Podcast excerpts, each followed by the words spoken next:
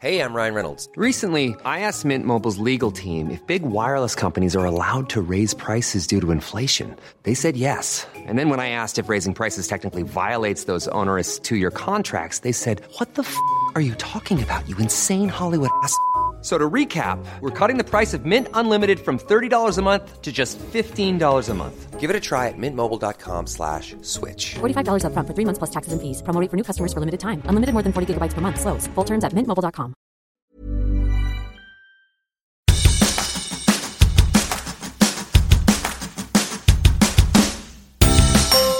Hola, soy Hanna Fernández, profesional de la comunicación, emprendedora y apasionada del bienestar y del crecimiento personal.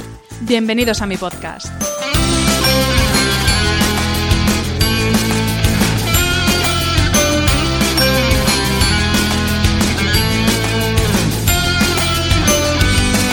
En cada episodio encontrarás charlas con personas brillantes e inspiradoras que te van a dar las claves para reinventarte, ilusionarte, empoderarte y vivir por fin la vida que quieres. Personas que con su trabajo diario y con su ejemplo están cambiando el mundo. Hablaremos de todas las esferas del bienestar sobre las que puedes actuar para empezar ya a vivir bien de verdad. Relaciones personales, equilibrio emocional y mental, trabajo, salud, sostenibilidad, finanzas, emprendimiento y crecimiento personal. ¿Estás listo? Vamos, yo te acompaño. Aquí comienza tu guía para vivir bien.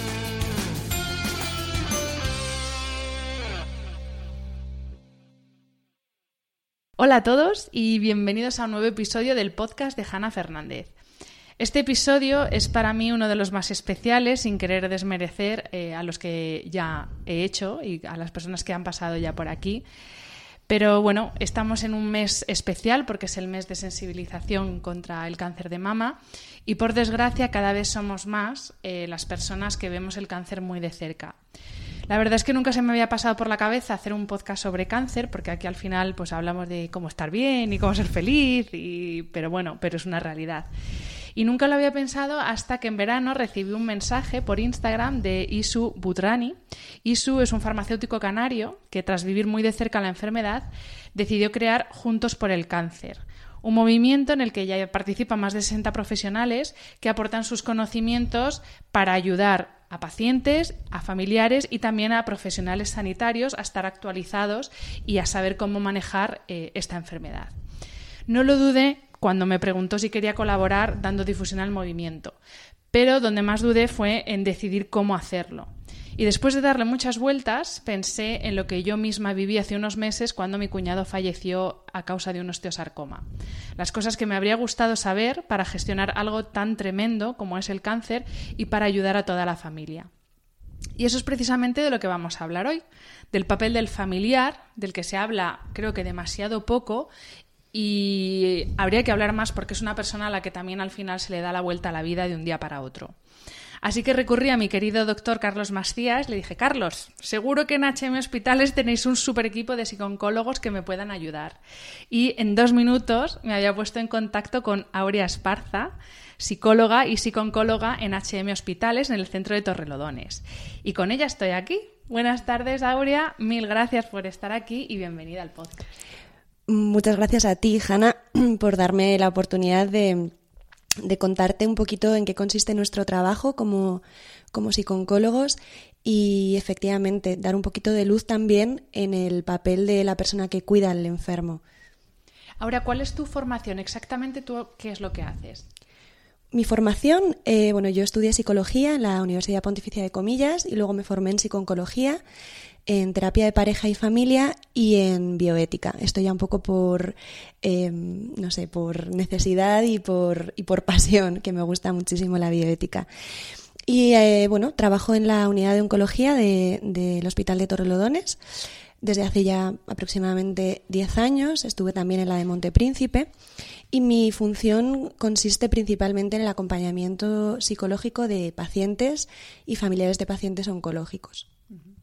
Pues eh, vamos a empezar por el principio, que yo creo que es algo que tampoco nos planteamos nunca, y es entender la situación, cómo se siente un enfermo para poder ayudarle. Esto hay que saber esto primero para poder ayudar, ¿no?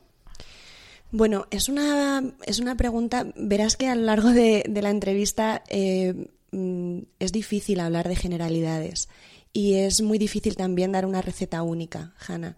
Hay tantas necesidades como pacientes, como circunstancias familiares y como enfermedades, obviamente, ¿no? Entonces, ¿cómo se siente un paciente? Un paciente se puede sentir de mil maneras eh, y te encuentras eh, tantas narrativas distintas frente al diagnóstico como personas.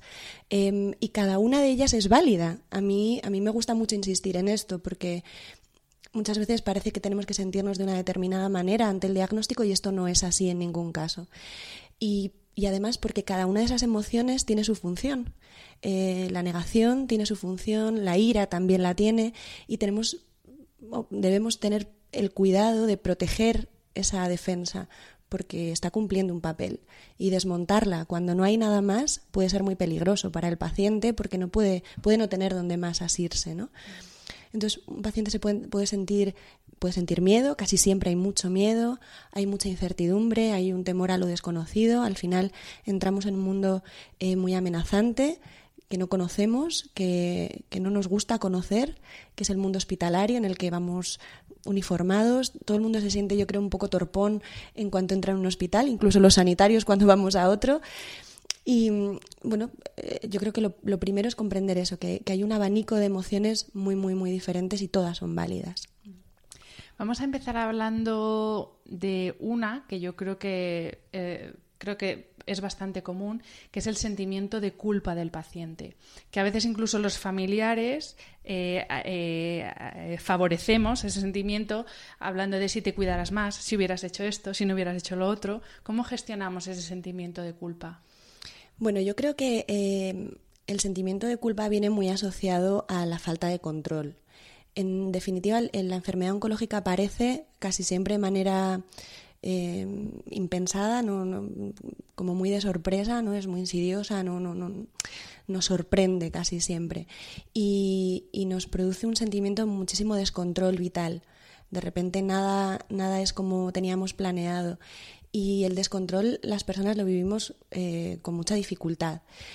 Entonces, eh, sentir que hay algo que hemos hecho que nos ha producido la enfermedad nos ayuda a tener una falsa sensación de control y de ahí la culpa, ¿no? Claro, si me hubiera alimentado mejor, quizás no hubiera tenido la enfermedad.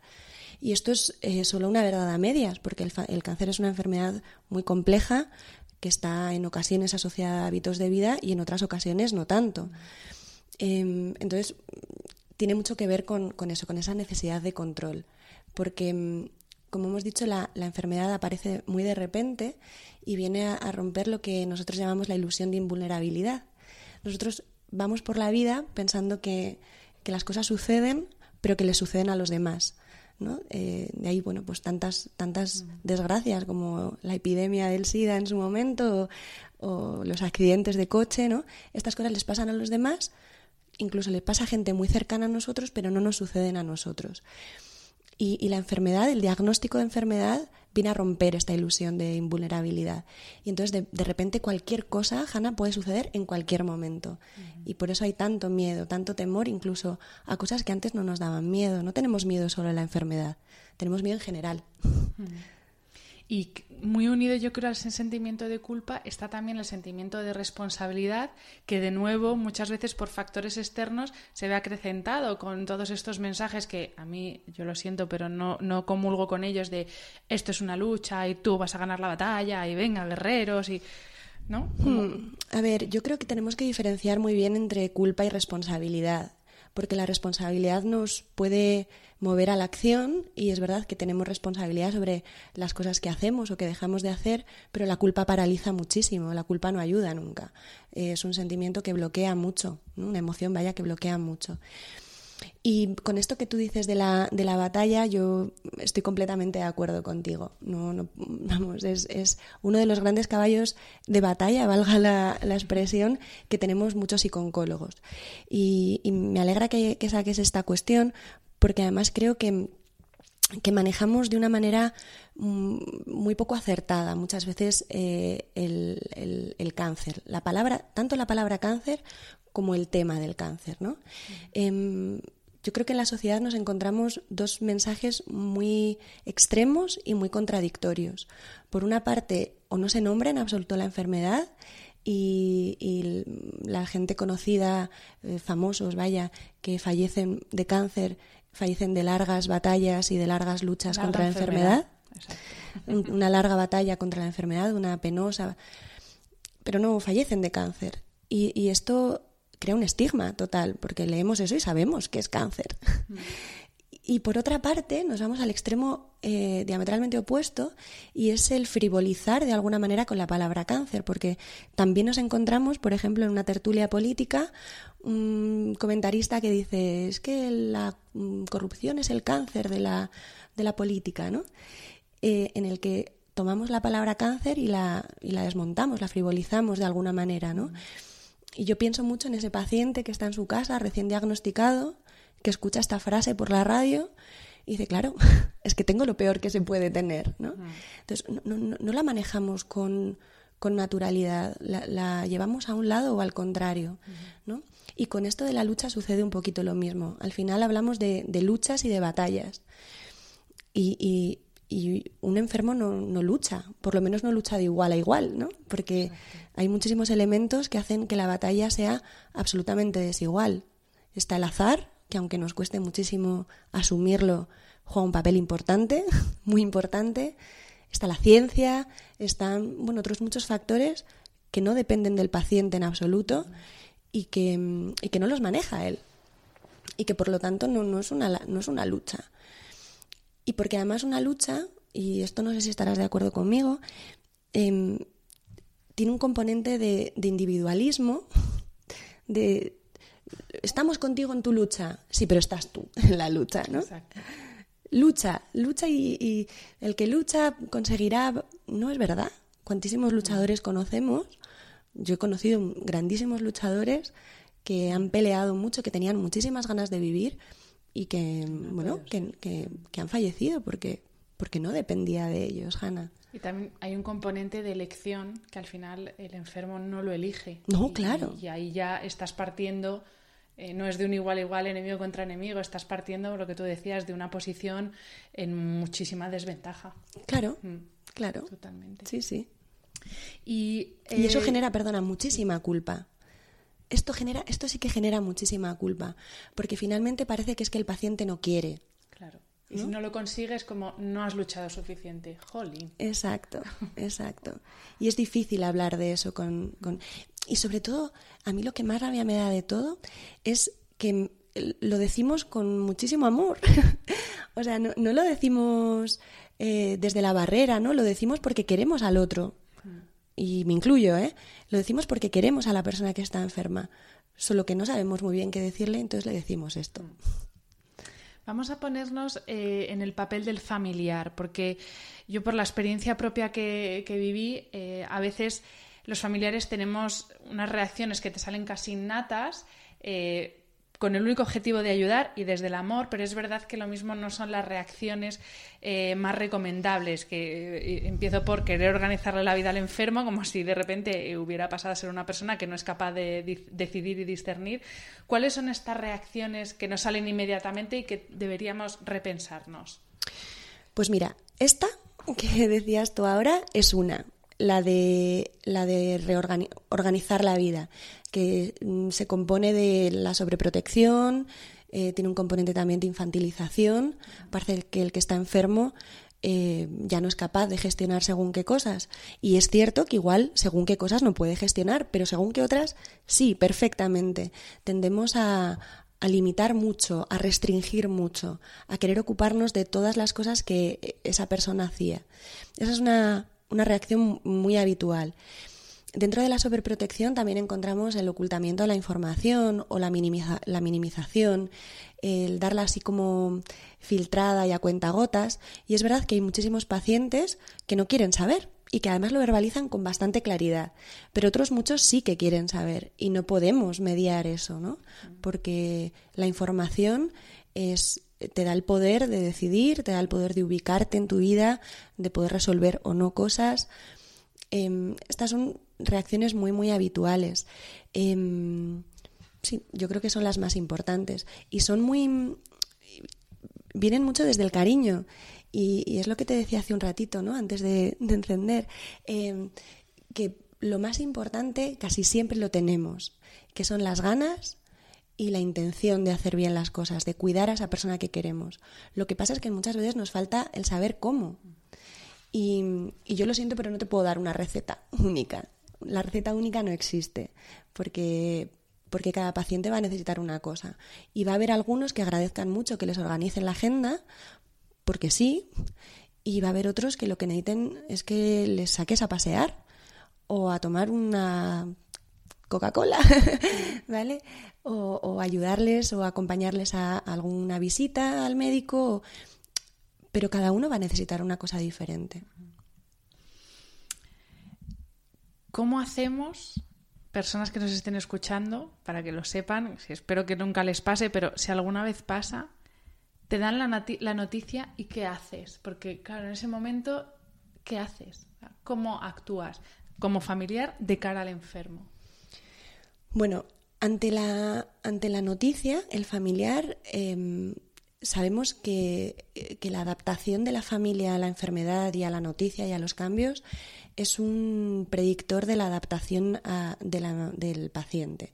Con lo cual, en la medida en la que nosotros seamos capaces de adaptarnos, de, dar espacios y tiempos, eso va a, ser eh, va a ir en beneficio del paciente es muy importante no abrumar, escuchar mucho y hablar menos, que esto nos cuesta mucho, ¿no? Que ya lo de que tenemos dos orejas y una sola boca. Em, lo que te decía, dar muchísimo espacio a, nuestro ser querido. Eh, muchas veces también tendemos a, a, presionar, ¿no? ¿Y cómo estás? ¿Y cómo te encuentras? ¿Y qué puedo hacer por ti?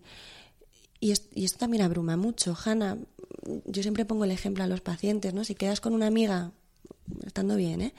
Quedas con una amiga a tomar un café y os sentáis y tu amiga empieza así, mm, dura diez minutos la conversación porque enseguida le vas a frenar y vas a decir, oye, ¿a qué hemos venido, no? Comparte con él incluso comparte tus emociones. Yo no digo que le inundes con tu emoción, pero sí que la compartas. Yo recuerdo mucho una, pareja que, veía en, consulta que mm, ella me decía, jo, es que mi a mi marido parece que no, que esto ni le va ni le viene. Y el marido me decía, jo, es que no veas qué esfuerzos hago para no, agobiar a mi, a mi mujer con todo el miedo que yo tengo, ¿no? Y salgo a pasear al perro y es cuando me infla a llorar comparte tu emoción con la persona a la que quieres obviamente no, no, hasta, no, no hasta desbordar, pero sí saca lo que tú tienes, porque eso probablemente también dé espacio y permiso al otro para compartir contigo. Esto es muy importante. Y muchas veces también, bueno, muchas veces, no, no, se puede generalizar en esto, pero también se da el caso de que convertimos o reducimos a esa persona a la enfermedad. Entonces llega un momento que esa persona está 24 horas al día solamente hablando de la enfermedad. Entonces sí, está guay compartir los sentimientos, pero no deja de tener aficiones, no deja de gustarle el fútbol, yo qué sé. ¿no? Es también intentar normalizar, entre comillas, dentro pues esa nueva situación, ¿no? Pero no reducirlo a eres un tumor, porque eso yo creo que también, ¿no? Sí, evidentemente eso le va a ayudar a pensar que efectivamente es un, es un enfermo, no está enfermo, es un enfermo. Y lo es en todas las esferas de su vida. Es verdad que la enfermedad viene a inundarlo todo, Hanna. Quedan muy pocas eh, facetas de nuestra vida que no estén ocupadas por la enfermedad cuando esta aparece. Pero es verdad que quedan muchas otras que, sobre todo en algunos momentos, están libres y eso lo respetamos regulín. Y el problema no solamente, yo, este problema lo veo mucho más en enfermedades eh, acotadas en el tiempo, porque también tendemos a hablar de enfermedad oncológica, de cáncer, como esa enfermedad potencialmente mortal que termina siempre de una única manera y no es así. Hoy en España hay muchísimos supervivientes de cáncer, que generalmente no les gusta que les llamen así, pero bueno, personas que han sobrevivido al cáncer. Y cuando has vivido una etapa larga de tu vida em, como enfermo exclusivamente y se han marcado una serie de pautas y de formas de comportamiento y de funcionamiento familiar en torno a la enfermedad, luego es muy difícil retomar una, una, rutina distinta. ¿no? Es verdad que la enfermedad, aunque ya no esté presente, ha cambiado muchas cosas, pero no tiene por qué ser de manera definitiva. O que se em, se congelen en ese momento de enfermedad, ¿no? ¿Siempre es necesario eh, acompañamiento psicológico, tanto enfermos como familiares, o eso depende de la capacidad de gestionar? A ver, necesario es una palabra mm, complicada. Yo siempre les digo a mis pacientes que prefiero verles antes de que lo necesiten, porque cuando lo necesitan ya estamos en otro momento. A nosotros en la unidad nos gusta que poder conocer a los pacientes al diagnóstico. Eh, tener una, una, primera entrevista que quizá no lleve a más, pero ubica un poco, a veces aunque sean solo pequeñas pautas de cómo comunicar la enfermedad a los niños, y ya está, y a veces no hace falta mucho más, ¿no? Y se establece un vínculo y si en algún otro momento de la enfermedad lo necesitas, o te apetece, o crees que te puede venir bien, pues ya está creada esa relación. Por lo tanto, yo no diría que, hay que hablar de necesidad y tampoco lo asociaría a la capacidad de gestión de la enfermedad, porque probablemente una persona que gestiona muy bien su enfermedad es la que se da cuenta de que un recurso más, como el del psicólogo, le puede venir muy bien. No me gustaría que pensaran los que acuden a consulta de psiconcología que no han sido capaces de gestionar su enfermedad, ni los que a duras penas han gestionado su enfermedad sin ayuda piensen que es que es por su gran capacidad. Yo creo que eh, los recursos que tenemos disponibles ante una crisis son siempre a, a, favor, ¿no? Juegan a favor de nosotros. Entonces, no siempre es necesario, pero no creo que sea necesario la palabra más. ¿Y quién lo decide? ¿Es el oncólogo que lleva el caso o quién decide? Bueno, el oncólogo puede detectar una necesidad, también lo puede detectar el personal de enfermería, que muchas veces conocen a los pacientes casi tan bien o mejor que los propios oncólogos, eh, incluso otros especialistas eh, que están en relación con la enfermedad, eh, ginecólogos, cirujanos. A mí me llegan peticiones desde otros desde otras especialidades, no solo desde oncología, y muchos pacientes y familiares que saben que existe esta, esta posibilidad y acuden, acuden a ella. Eh, vuelvo a hablar de mi experiencia personal para no generalizar. A veces desde el papel del familiar eh, lo que se adopta es la figura del yo sé lo que necesitas. Entonces, bueno, hablando un poco otra vez de lo de que queremos organizar la vida, eh, ¿cómo puede hacer el familiar para aceptar cómo quiere el enfermo vivir su enfermedad, incluso en situaciones pues que el enfermo decida no tratarse porque no quiere tratarse y, bueno, y quiere que la enfermedad siga su curso y ya está. ¿Cómo puede hacer el familiar para, para adoptar el papel de soporte, de estoy aquí, y no ese, ese papel de yo sé lo que tú necesitas y tú vas a hacer lo que yo te diga que has pasado a ser un bebé de repente? Bueno, esto es una, una cuestión, yo creo, también muy generalizable en las personas. Eh, tendemos a pensar que lo que nosotros hacemos y que lo que nosotros necesitamos es lo que debería hacer y necesitar el resto del mundo. Pero en general, ¿eh? Y que lo que nos gustaría que hicieran con nosotros es lo que los demás quieren que hagamos, ¿no? Con ellos. Esto es una tendencia natural, eh, tanto en la enfermedad como en las relaciones eh, de pareja, que esto nos sucede muchísimo. Si no, quiero, si no me quieres como te quiero yo a ti, es que no me quieres, ¿no? Y no nos damos cuenta que muchas veces em, eso va en detrimento de la relación, va en detrimento de la calidad de vida del otro eh, y, se van minando pues todos los puentes que tuviéramos entre nosotros, ¿no? Yo siempre pongo un ejemplo que es muy tonto, pero se lo, se lo explico así a los pacientes, ¿no? Es como este novio que va cada aniversario con un ramo de rosas inmenso y una caja de bombones para celebrar con su chica y resulta que la chica es mm, alérgica y diabética, ¿no? Y odia el chocolate. Él está dando lo mejor de sí, o, bueno, o un detallazo, vaya. Y, y, y, no se da cuenta de que ella no quiere nada de eso y que incluso ni siquiera le gusta ni le sienta bien. Pero tendemos a hacer esto. Es un ejemplo como muy extremo y muy llevado al ridículo, pero para entenderlo. Lo que nosotros queremos es lo que nosotros queremos. Acostumbrémonos, acostumbrémonos a, a verbalizarlo y acostumbrémonos a detectar lo que quiere y, desea y necesita el otro. Escucharlo, decías tú antes. ¿no? Exacto.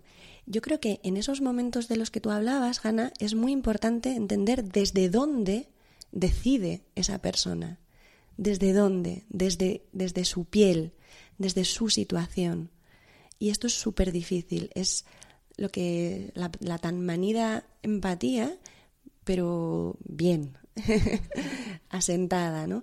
Desde donde ese paciente está cansado de recibir tratamientos y, asume que lo que quiere es mm, que le cuiden, porque curarle quizá no puedan curarle.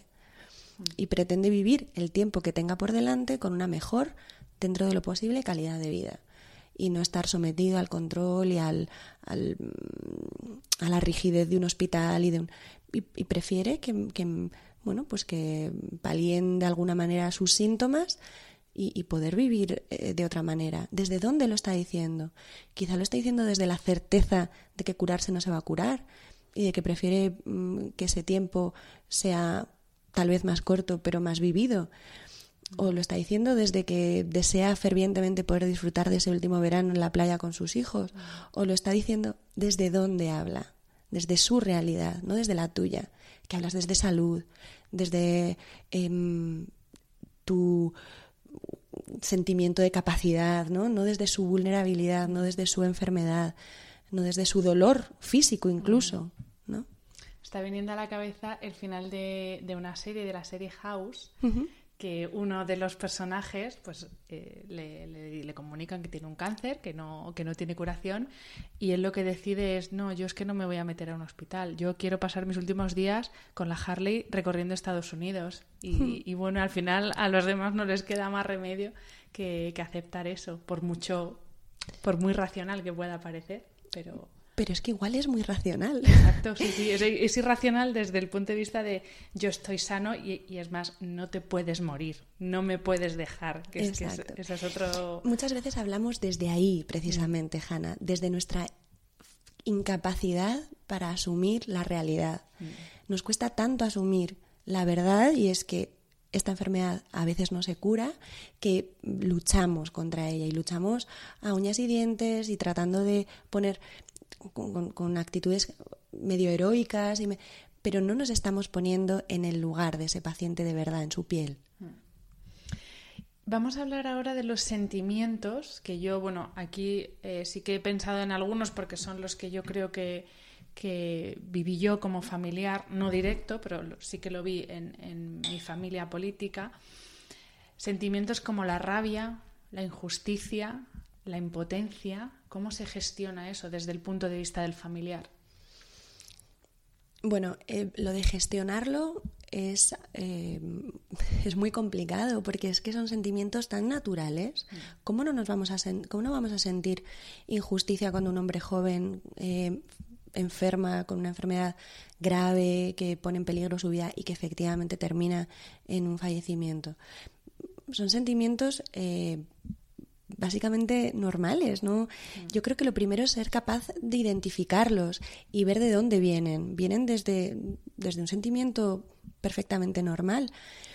Eh, verbalizarlos, eh, compartirlos con, las personas que tienes cerca, em, airearlos, no, no dejar esa carga para ti. Y lo que decía hace un ratito, ¿no? Entender que en la medida en la que aceptes estos sentimientos como normales, no te pelees con ellos em, y seas capaz de adaptarte a la realidad que te ha tocado, que es la que ha tocado, eh, seremos capaces de acompañar a la adaptación de la persona que queremos. Y esa persona conseguirá una muchísimo mejor calidad de vida en esa adaptación a la, a la realidad.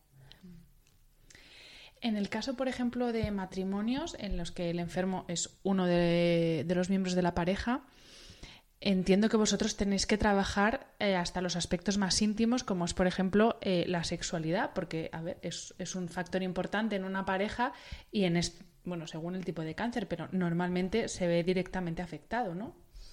Bueno, la sexualidad se ve afectada en la enfermedad independientemente del tipo de cáncer, porque la enfermedad es una crisis que nos coloca en una situación de estrés. Y la sexualidad siempre se ve afectada en situaciones de, estrés. Em, yo aquí mm, procuro trabajar muchísimo desde la intimidad, desde, el preservar la intimidad de la pareja. Porque es verdad que eh, nos encontramos dos opuestos generalmente, ¿no? Las personas que en estrés y en crisis tienen una necesidad eh, de, una, de un compartir la sexualidad muchísimo más acuciante y personas que, bueno, que, que al revés, que, que, que, lo que necesitan es otro tipo de, de, afectividad y otro tipo de intimidad, incluso física, ¿no? Aquí el problema existe cuando en la pareja eh, no, no, estamos alineados en el momento, ¿no? Y, y, son necesidades muy contrapuestas. Pero es verdad que, a pesar de que el sexo es una, una necesidad básica, como la alimentación, la, la, intimidad sexual no lo es. Entonces, a veces se, se, confunden un poco, ¿no? A mí me gusta muchísimo, ya te decía, te decía hace un momento, Hanna, trabajar desde la intimidad. Cuando conseguimos preservar la intimidad física, cuando conseguimos preservar ese área de afectividad compartida, eh, generalmente la sexualidad se recupera o incluso no se tiene por se puede transformar, se puede ampliar, se puede convertir en algo muy, distinto pero muy gratificante porque hemos preservado la intimidad. Los abrazos, los besos, el dormir juntos y, y pegaditos, siempre y cuando preservemos la intimidad. Porque el problema es que muchas, muchas parejas tienen asociada la intimidad a la sexualidad y, y, van tan unidas y tan de la mano que cuando la sexualidad eh, no le dejamos hueco, tampoco le damos hueco a la intimidad. ¿no? Parece que eh, si no hay una, no hay otra. No. En la enfermedad es muy importante, en mi experiencia, preservar adecuadamente la intimidad y entonces todo lo demás continuará, se recuperará o, o incluso no se tiene por qué ver afectado. En un libro que se titula Sanar es un viaje, que precisamente me, lo, me recomendaron que lo leyera cuando, cuando comenzó la enfermedad de mi cuñado, eh, se propone afrontar el tratamiento como si fuera un trabajo, o sea, igual que una persona que no está enferma dedica ocho horas a su trabajo, pues propone afrontar la enfermedad como un trabajo al que tú le dedicas ocho horas, a, bueno, a unas rutinas, a unos deberes, entre comillas, incluso. ¿Compartes este enfoque o, o para nada? Por tu cara veo que para nada. A ver, yo te he dicho, te he dicho hace un ratito, a mí las, eh, las recetas estereotipadas no me gustan, en general, porque además me parece que, que, es, es, que esta receta que le puede ir bien a algunas personas, a otras les puede producir un estrés tremendo.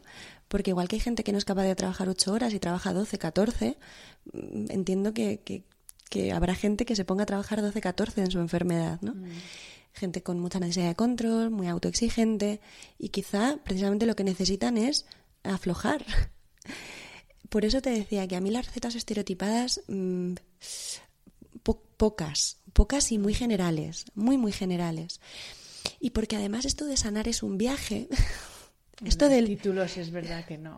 Esto del viaje a mí ah, me genera muchísima, no sé, comezón, ¿no? Eh, se habla mucho ¿eh? de, de, la enfermedad como un viaje y demás.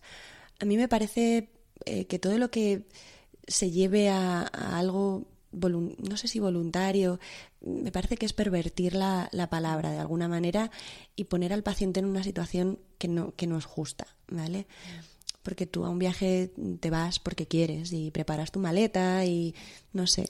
Y... Bueno, es un poco lo que decíamos antes, que al final se recurre a metáforas ¿no? para hablar de algo cuando no se sabe o no se quiere hablar de verdad de lo que es la realidad. Claro, y, y, y tú verdaderamente crees que sanar es un viaje. Es decir, sanar es, es, es muchas cosas, pero un viaje... Uy, a mí me, me, me, me genera una duda, vaya, no voy a decir más, ¿vale? pero, pero me genera una duda por eso, porque entiendo que es mucho más complejo.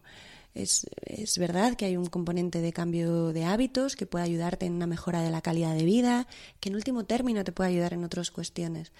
Pero, no sé, me parece que puede generar mucha, mucha culpa también, ¿no? Porque ¿y si luego no sanas?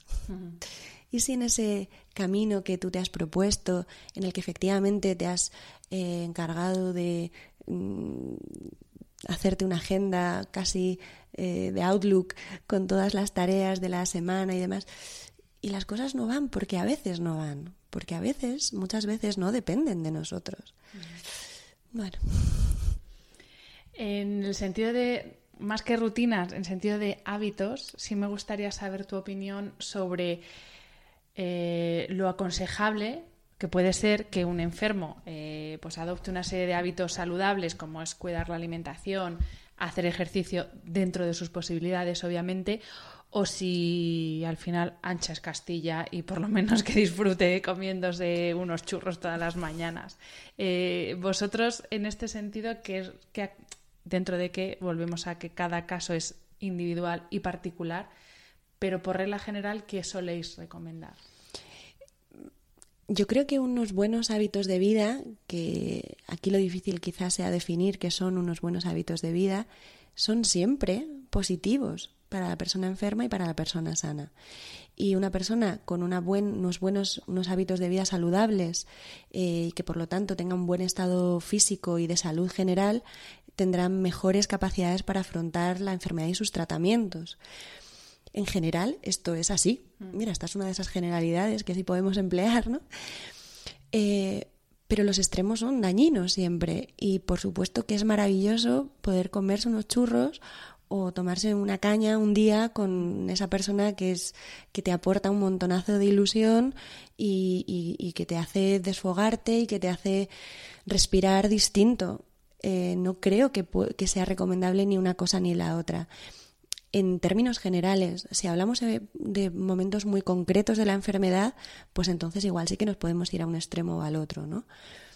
Eh, pero sí, nosotros por supuesto que recomendamos según qué hábitos saludables. El ejercicio físico está demostrado que es eh, fantástico para el cáncer, para poder sobrellevar mejor los tratamientos, para tener mejor, un mejor estado físico, una mejor capacidad pulmonar, una mejor Sí, sí, por supuesto, una dieta equilibrada, sana. ¿Qué es eso? Es que también hay mucha, hay mucha literatura acerca de todo esto, ¿no? Muchísima. Bueno, de hecho, en uno de los últimos episodios eh, lo digo que eh, a todos los expertos, sea del ámbito que sea, que les pregunto sobre, eh, concretamente sobre la, la alimentación, y es que ninguno va a la dieta X, la dieta tal, todos coinciden en sentido común y también disfrutar.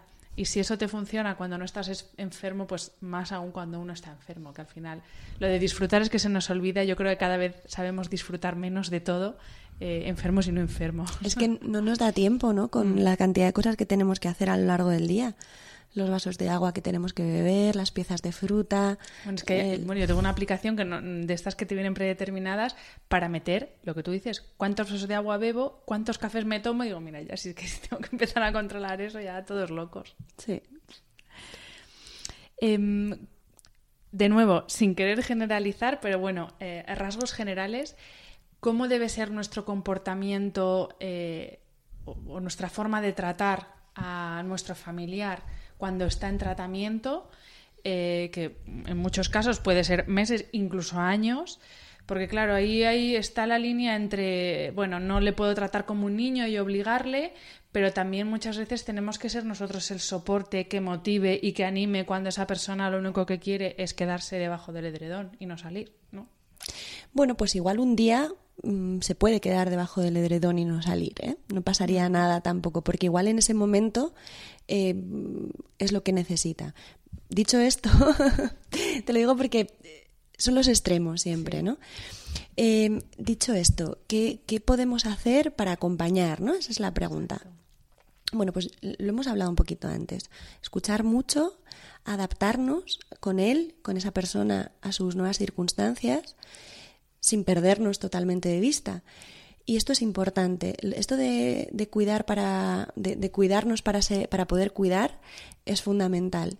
Eh, muchas veces nos perdemos a nosotros de vista eh, y pensamos que lo único, el único objetivo eh, vital que tenemos durante la enfermedad es cuidar a esa persona a la que queremos.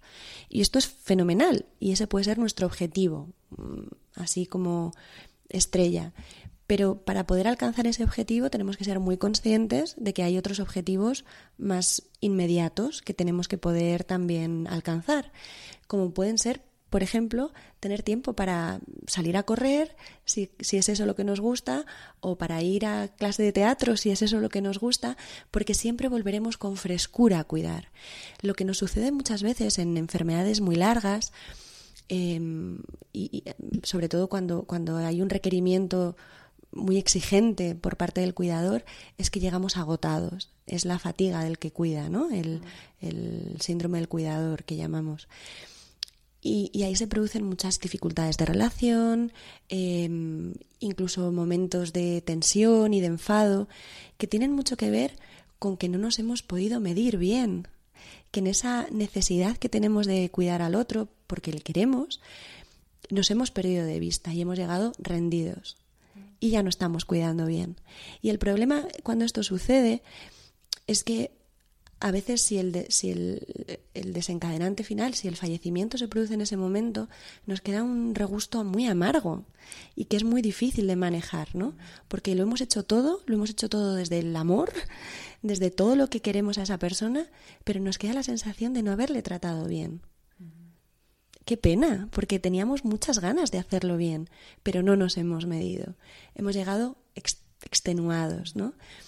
Por eso es muy bueno poder salir, refrescarse y volver con frescura, con, con ganas, habiéndonos desahogado. A veces es más importante salir a cenar con unos amigos em, y, dejar volar un poco la cabeza y poder contarlo al día siguiente o, o no, pero, pero ir midiendo esa fuerza. A mí me parece fundamental.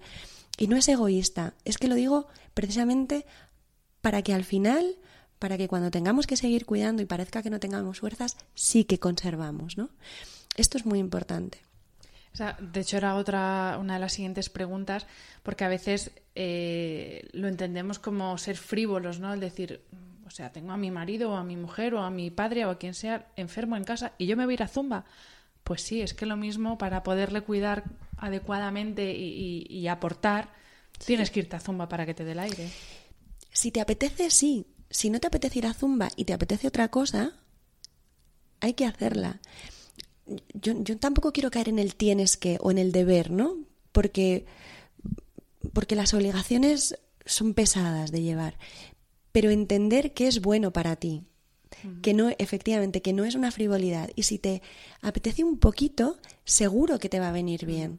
Seguro, y además le va a venir a bien al otro tener a otra persona que le cuide en ese momento y turnar un poco, no sé, siempre que esto sea posible, claro, no siempre es posible. Sí, pero me refiero a, a elegir, pero que, que si es lo que tu cuerpo necesita, no cortarlo porque, uff, ¿cómo me voy a ir? bueno, es que si te lo está pidiendo el cuerpo, pues bueno, el cuerpo, yo es que siempre digo que el cuerpo es sabio más mucho más que la mente y si al final es lo que te pide el cuerpo, pues pues claro, no desde la no obligarse, pero tampoco obligarse a no hacer algo por, por decir pues eso, por frivolidad, ¿no? No. No, porque luego la carga es mucho más pesada, Hanna.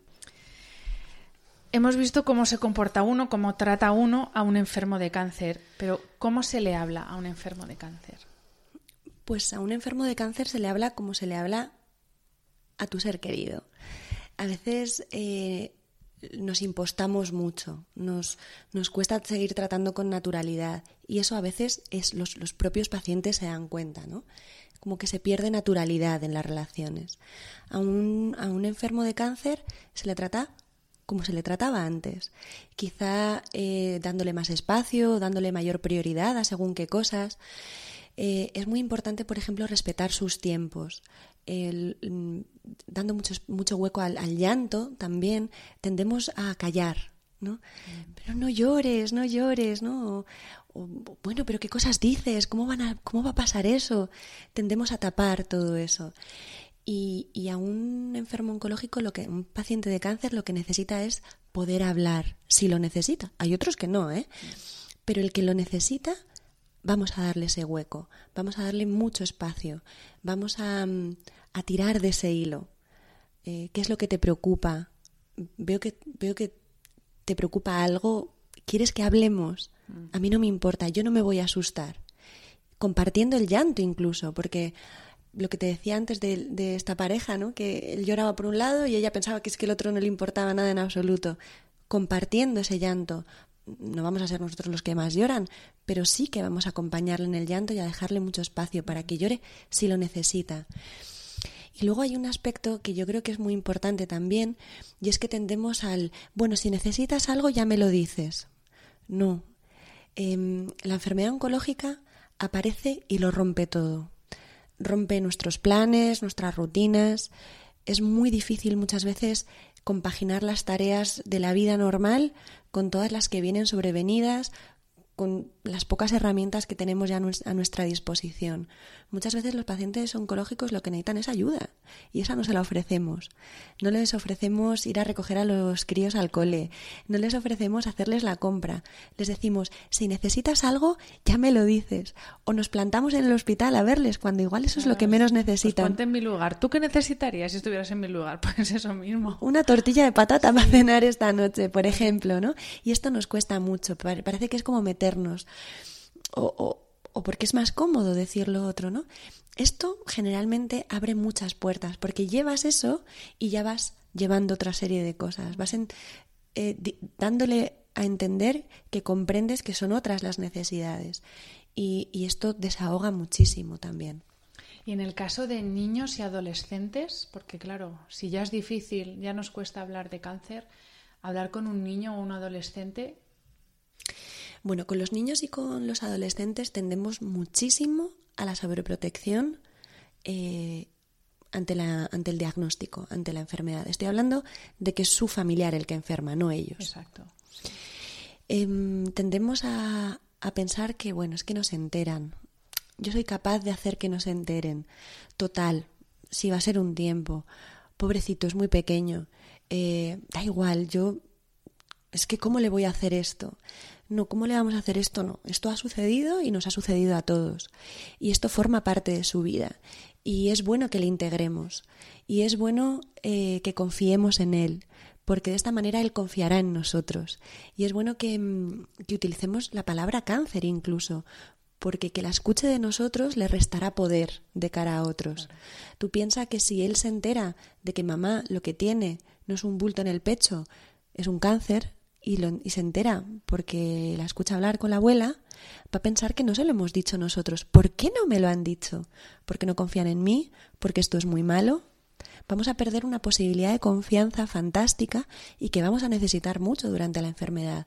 Porque durante la enfermedad se pueden producir ausencias, se pueden producir, em, se, se producen pérdidas, no, no totales, pero sí temporales. Mamá igual tiene que ingresar.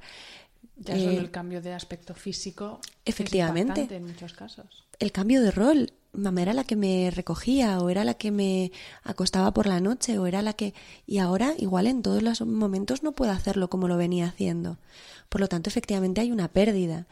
Si no recogemos bien esto y, y no le damos la confianza y la seguridad, es muy fácil que se pierda y que la busque en otros lugares y que confíe más en lo que escucha en la calle que lo que escucha en casa. Yo siempre animo y, la experiencia y las familias a las que he acompañado me lo dicen que es muy positivo contar con ellos desde el principio. En cuanto tenemos ya un diagnóstico y un plan terapéutico, contarles qué es lo que está pasando e incluso integrarles en el cuidado. Mira, vas a llevarle el vasito de agua a mamá con las pastillas o venga, esta mantita o ayudarles y hacerles sentir que son importantes y que cuidan. Esto no es sobrecargarles, ni es responsabilizarles, es hacerles ver que todos somos importantes en el cuidado de la persona a la que queremos. Y porque además esto forma parte de su vida, Hanna. No podemos eliminarlo, es, es impensable. ¿Cómo vamos a poder quitarles esto? Ojalá no hubiera sucedido, pero ha sucedido. Eso no lo podemos eliminar. Vamos a ver qué podemos hacer con esto que sea lo más positivo para ellos. Desde luego, en mi experiencia, lo más positivo nunca es el ocultamiento. Porque finalmente se enteran, igual no se enteran en el momento, se enteran al cabo de unos años. Recuerdo mucho una alumna que se enteró, que me contaba que se había enterado de la enfermedad de su madre al cabo de un montón de años, ¿no? Y cómo, cómo lo expresaba ella. Vamos a ganarnos su confianza, vamos a hacer que si tienen una duda sepan que pueden recurrir a nosotros, porque nosotros no les mentimos, en nosotros pueden confiar. Y hablando precisamente de hablar, eh, vamos a entrar en un tema que es el del falso positivismo, que también viene muy al hilo de lo que decíamos al principio de si tú lo deseas con todo tu corazón y luchas ahí hasta que no puedas más, mm, todo va a salir bien. Y, y, pues no, puede o no puede. Entonces, eh, yo sé que este, el tema del falso positivismo a ti también te, apasiona y de verlo todo de color de rosa. Eh, ¿Qué nos puedes contar sobre, sobre esta obra? Bueno, este es un tema que efectivamente me, me mueve y me conmueve. Em, a ver, el, el tema del positivismo es que lo confundimos con estar alegre. Y cuando le decimos a una persona que tiene que estar positiva, lo que estamos pretendiendo es que esté alegre, ¿no? Contenta. O que nos lo demuestre a nosotros al menos. Y esto es impensable. ¿Qué persona ante un diagnóstico oncológico está contento? Yo les digo a mis pacientes, si después del diagnóstico vienes aquí contento, tenemos dos problemas. Y uno de ellos es bastante más grave, ¿no? Porque no es posible que uno esté contento. Puedes tener una actitud positiva ante la enfermedad y, sin embargo, llorar de vez en cuando y estar preocupado y triste. Son cosas muy diferentes. La exigencia del positivismo lo que provoca es muchísimo dolor en, los pacientes, muchísimo aislamiento. Y, ahora explicaré por qué. Y, muchísima culpa también, ¿vale? Porque les, eh, les sobreca Primero les estamos diciendo que si no están positivos tienen menos probabilidades de curarse, que es una falacia en, sí mismo, ¿no? Eh, y les estamos cargando con una responsabilidad, como decíamos con el tema de la lucha, ¿no? Si no estás positivo, es tu responsabilidad, es tu culpa, es tu. Cuando esto no es así. Por otra parte, eh, les estamos eh, aislando, porque no vamos a conseguir que estén positivos. Como mucho conseguiremos que a nosotros no nos cuenten las cosas negativas. Y eso va produciendo un aislamiento. No comparten sus emociones más íntimas, las van ocultando o se las van contando a otra persona, pero desde luego se van aislando. Ves que hay muchísima cuestión añadida, ¿no? Lo, lo, que conseguimos, por lo tanto, es eso, aislamiento, una sobrecarga, una culpa, que va a ir cayendo en, encima del hombro del paciente, cuando esto no, no es así. Pero ¿sabes lo que pasa? Se lo exigimos, perdóname porque te he interrumpido. Eh, les pedimos esto porque en el fondo es muy difícil acompañar a alguien que sufre. Es agotador acompañar a alguien que sufre. Eh, que, muestra dolor, que llora. Esto, hay, hay que ser hay que, hay que poder descargar tú mismo, ¿no? Y entonces, en esta exigencia, lo que estamos diciéndoles es yo no puedo más de, pena, mm. ¿no? Pero, pero no tiene ningún otro significado, mm.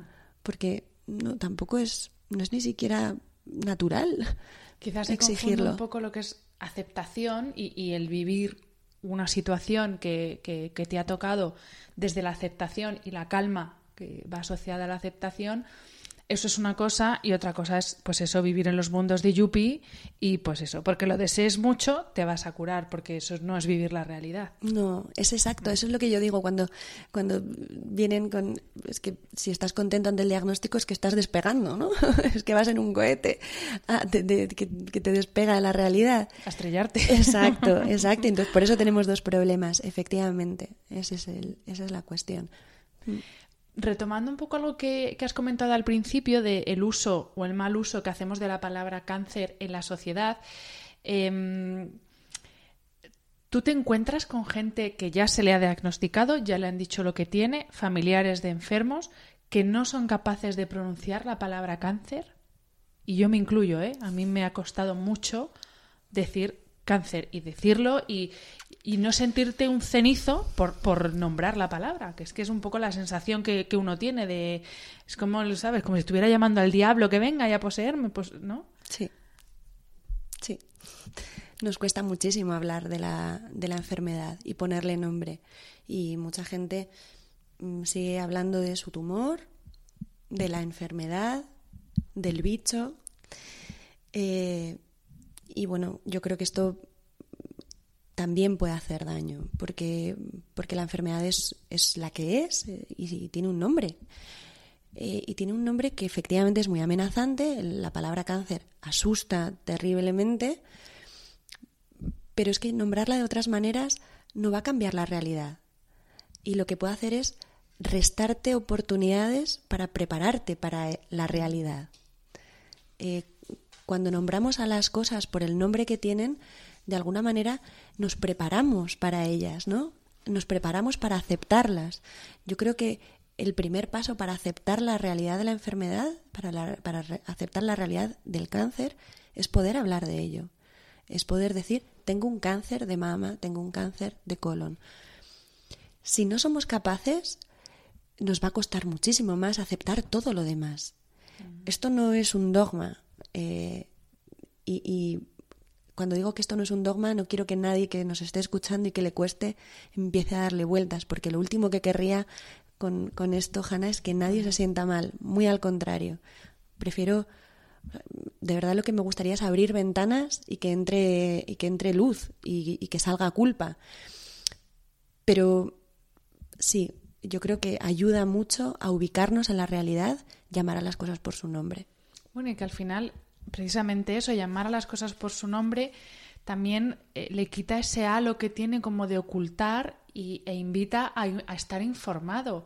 Ya no estando enfermo, eh, siendo familiar de un enfermo, sino en la prevención, porque es que muchas mujeres, por ejemplo, hablando del cáncer de mama, que ya solo por el mero hecho de no vaya a ser que me toque algo, no, no, se palpan, por ejemplo. Entonces, al final, el desconocimiento, yo creo que una gran fuente de miedo es el desconocimiento. Y obviamente tú estás en tu derecho de elegir si quieres saberlo todo sobre tu enfermedad o no.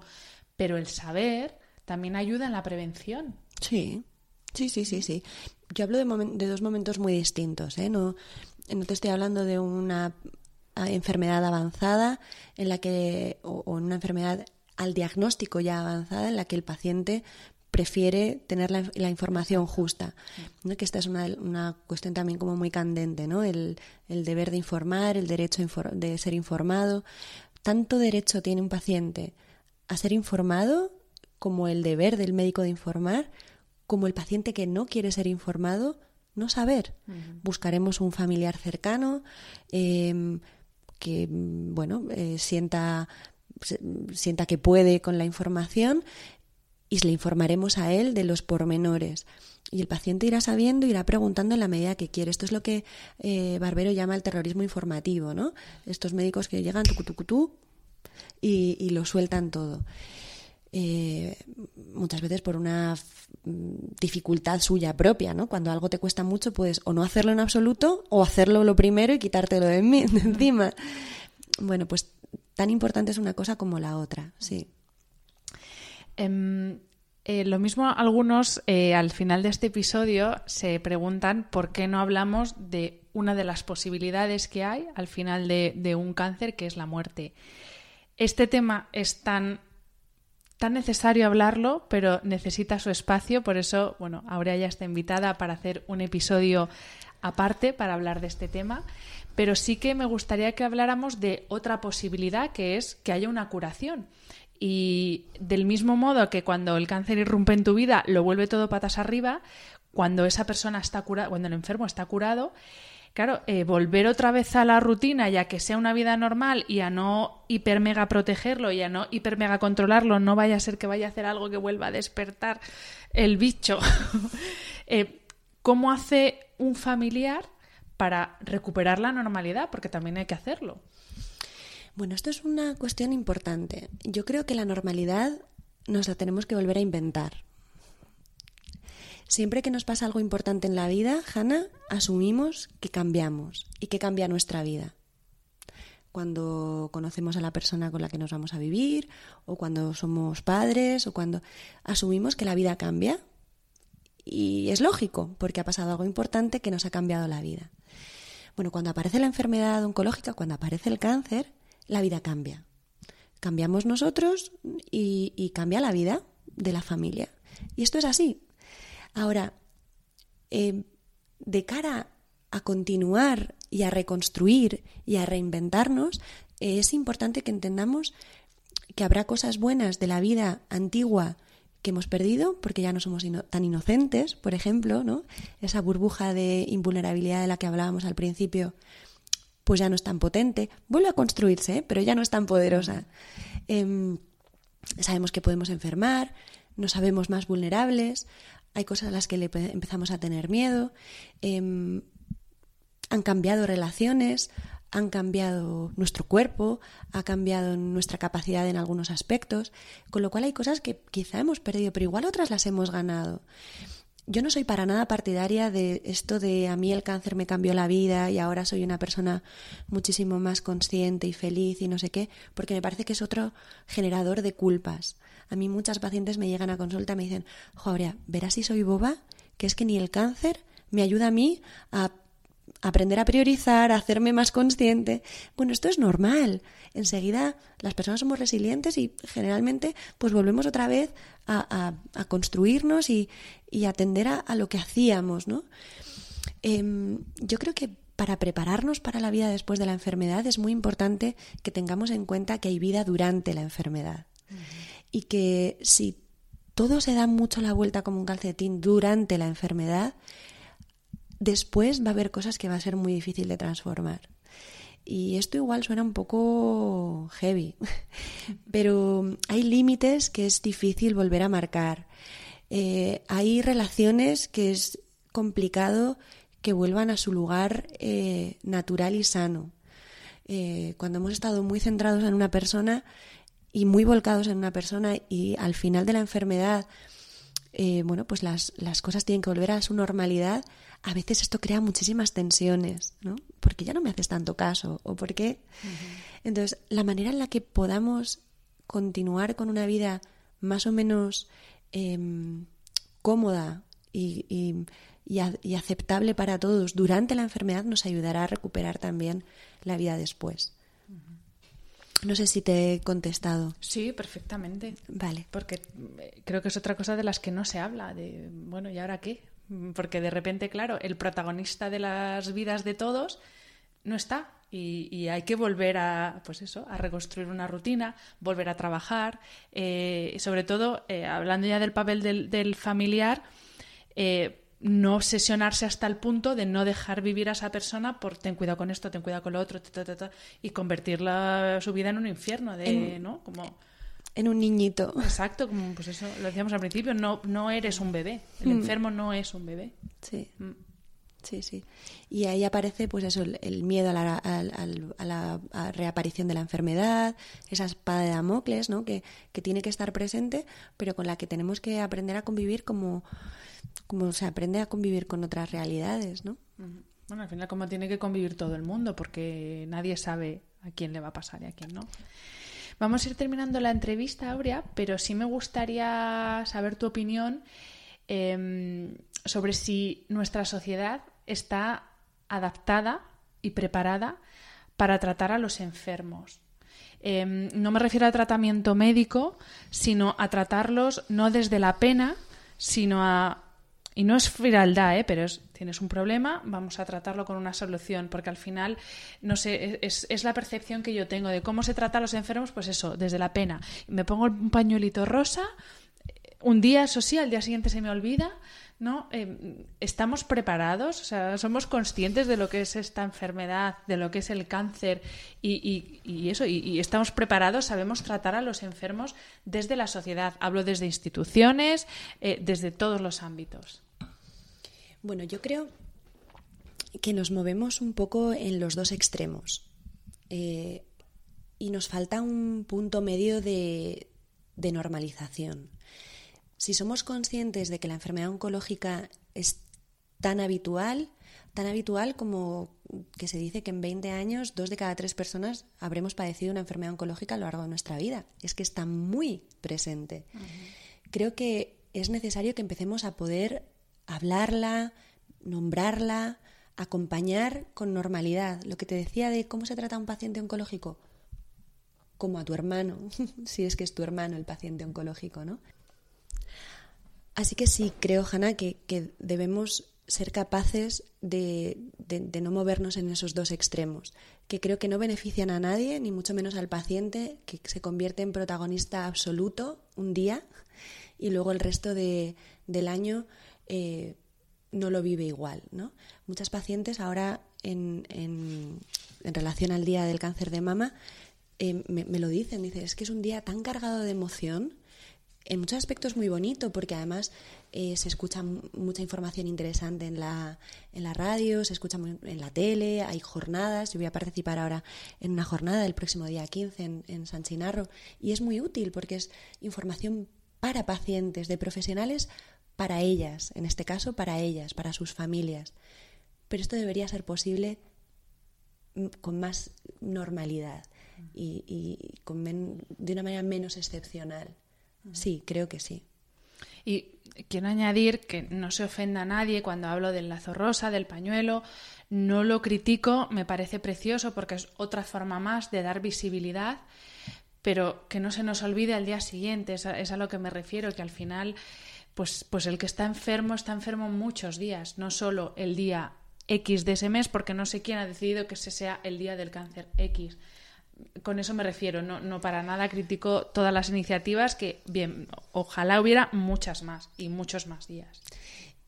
Y, ojalá también tuviéramos un altavoz tan poderoso para otros tipos de cánceres, eh, de los que no se hablan tanto. Eh, está el Día del Cáncer de Colon, del que se habla mucho menos, se habla, pero menos, y el de próstata, y el de pulmón, y el de estómago, y el tantos, ¿no? Y tantos pacientes que el día 19 de octubre sienten que les falta un día ah. para ellos, ¿no? Y que sería muy bueno que, pudieran tener también ese día en el que sentir que tienen más información, que tienen un altavoz mayor, que y como la enfermedad oncológica, como el cáncer, otras muchas enfermedades que también son muy difíciles de llevar. Exacto.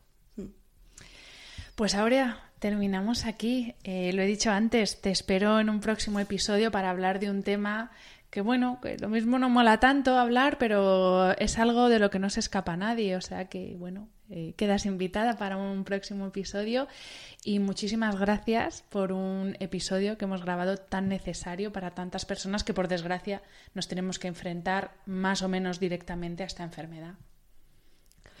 Muchísimas gracias a ti, de verdad, Hanna, por la oportunidad que me has dado hoy y por atreverte también a, incluir la, posibilidad de hacer un, podcast sobre, sobre, la muerte, sobre el tabú que supone la muerte, la necesidad que tenemos de hablar eh, de ella para poder acompañar adecuadamente a la persona que queremos y que va a fallecer, que en el fondo es lo que queremos poder hacer. Pues de nuevo, mil gracias Aurea y a todos los que nos escucháis, muchas gracias por estar al otro lado del micro y hasta el próximo episodio. Un abrazo. Hi, I'm Daniel, founder of Pretty Litter. Cats and cat owners deserve better than any old-fashioned litter. That's why I teamed up with scientists and veterinarians to create Pretty Litter. Its innovative crystal formula has superior odor control and weighs up to 80% less than clay litter. Pretty Litter even monitors health by changing colors to help detect early signs of potential illness. It's the world's smartest kitty litter. Go to prettylitter.com and use code ACAST for 20% off your first order and a free cat toy. Terms and conditions apply. See site for details.